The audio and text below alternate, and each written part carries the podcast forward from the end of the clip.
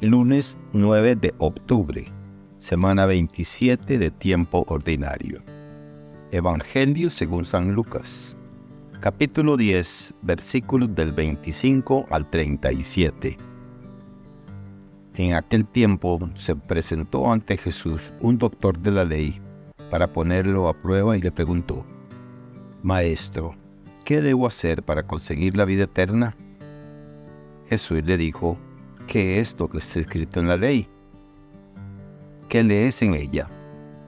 El doctor de la ley contestó, amarás al Señor tu Dios con todo tu corazón, con toda tu alma, con todas tus fuerzas y con todo tu ser, y a tu prójimo como a ti mismo. Jesús le dijo, has contestado bien, si haces eso vivirás. El doctor de la ley, para justificarse, le preguntó a Jesús, ¿y quién es mi prójimo? Jesús le dijo, un hombre que bajaba por el camino de Jerusalén a Jericó, cayó en manos de unos ladrones, los cuales lo robaron, lo hirieron y lo dejaron medio muerto. Sucedió que por el mismo camino bajaba un sacerdote, el cual lo vio y pasó del arco. De igual modo, un levita pasó por ahí lo vio y siguió adelante. Pero un samaritano que iba de viaje, al verlo se compadeció de él. Se les acercó, pulsó sus heridas con aceite y vino y se las vendó. Luego lo puso sobre su cabalgadura, lo llevó a un mesón y cuidó de él. Y al día siguiente sacó dos denarios, se los dio al dueño del mesón y le dijo, cuida de él y lo que gastes de más te lo pagaré a mi regreso. ¿Cuál de estos tres te parece que se portó como prójimo el hombre que fue asaltado por los ladrones? El doctor de la ley respondió, el que tuvo compasión de él. Entonces Jesús le dijo, anda y haz tú lo mismo. Palabra del Señor. Gloria a ti, Señor Jesús. Reflexión. La primera lectura nos habla de la historia de Jonás, que más que un relato de desobediencia y redención, es un profundo examen de las implicaciones morales y espirituales de evadir la responsabilidad divina. Dios pide a Jonás que vaya a Nínive para predicar contra su maldad, pero Jonás opta por huir. Su intento de evadir el mandato divino desencadena una serie de eventos que ponen en peligro a otros. Aquí el texto subraya cómo nuestras decisiones personales, especialmente cuando van en contra de lo que se considera moral o divinamente justo, tienen el poder de impactar a las comunidades a nuestro alrededor. En su fuga, Jonás no solo pone su propia vida en riesgo, sino también las de los marineros inocentes.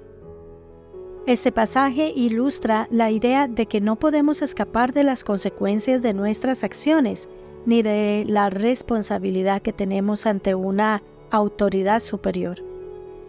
Es también un recordatorio de que el plan divino tiene una forma de reajustarse, incluso cuando intentamos desviarnos de él Finalmente, el episodio demuestra que la misericordia y la corrección de Dios pueden manifestarse en circunstancias extremas, llevándonos de vuelta al camino correcto y permitiéndonos cumplir con nuestras responsabilidades morales y espirituales.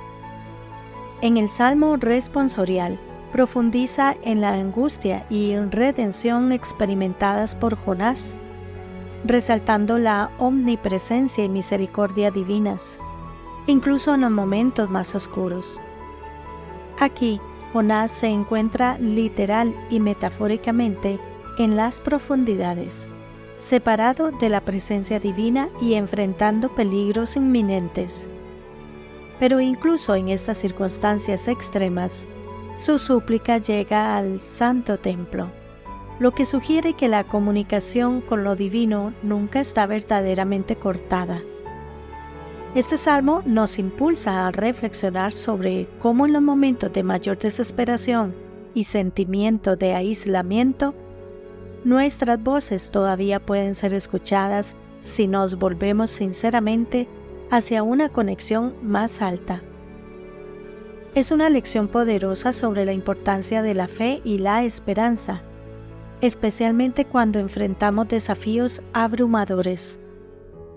Las adversidades pueden parecer insuperables y, sin embargo, el Salmo nos recuerda que incluso en estos momentos no estamos realmente solos.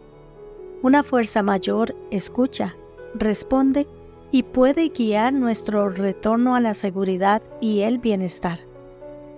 La parábola del buen samaritano en el Evangelio, según Lucas, es una de las enseñanzas más poderosas de Jesús sobre la moral y la ética, particularmente en lo que respecta al deber moral hacia el prójimo.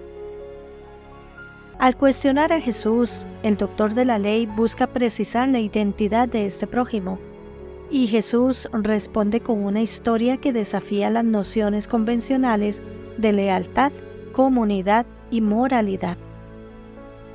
No es el sacerdote o el levita, figuras de alta estatura en la sociedad de la época, quienes socorren al hombre herido, sino un samaritano, miembro de un grupo a menudo despreciado y marginado.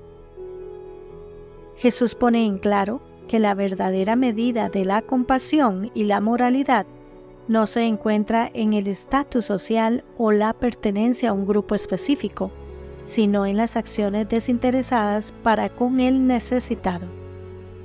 Este mensaje tiene aplicaciones profundas en la sociedad actual, donde las divisiones a menudo se profundizan debido a la raza, religión, nacionalidad o ideología política.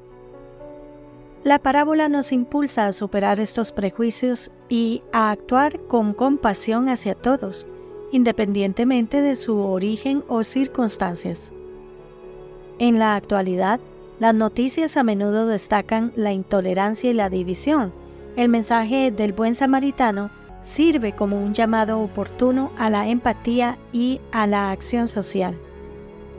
Al final, Jesús no solo describe un acto altruista, sino que además insta al doctor de la ley y, por extensión, a todos nosotros a hacer lo mismo. Esta es una llamada a la acción, no solo a sentir compasión, sino a manifestarla de manera concreta y significativa. En un momento en que los problemas sociales parecen cada vez más abrumadores, la historia nos recuerda que los gestos individuales de bondad pueden tener un impacto significativo la parábola nos anima a mirar más allá de las etiquetas y las barreras que nos separan y a reconocer nuestra responsabilidad compartida de amar y cuidar a nuestro prójimo. Relacionando las tres lecturas entre sí, vemos un hilo común sobre la compasión, la obediencia a la voluntad de Dios y el poder transformador de la misericordia. En la historia de Jonás, su intento de huir de la misión divina le trae dificultades, pero también oportunidades para el arrepentimiento y la gracia. El Salmo responsorial resalta la importancia de invocar a Dios en momentos de necesidad, reconociendo que nuestro auxilio viene del Señor. El mensaje global podría interpretarse como una llamada a la obediencia a Dios, no solo en términos de rituales y leyes, sino más crucialmente en la acción compasiva hacia otros. A través de estos actos, mostramos nuestro amor tanto por Dios como por nuestro prójimo, cumpliendo así el mandato divino que une estas tres lecturas. Que Dios les bendiga y les proteja.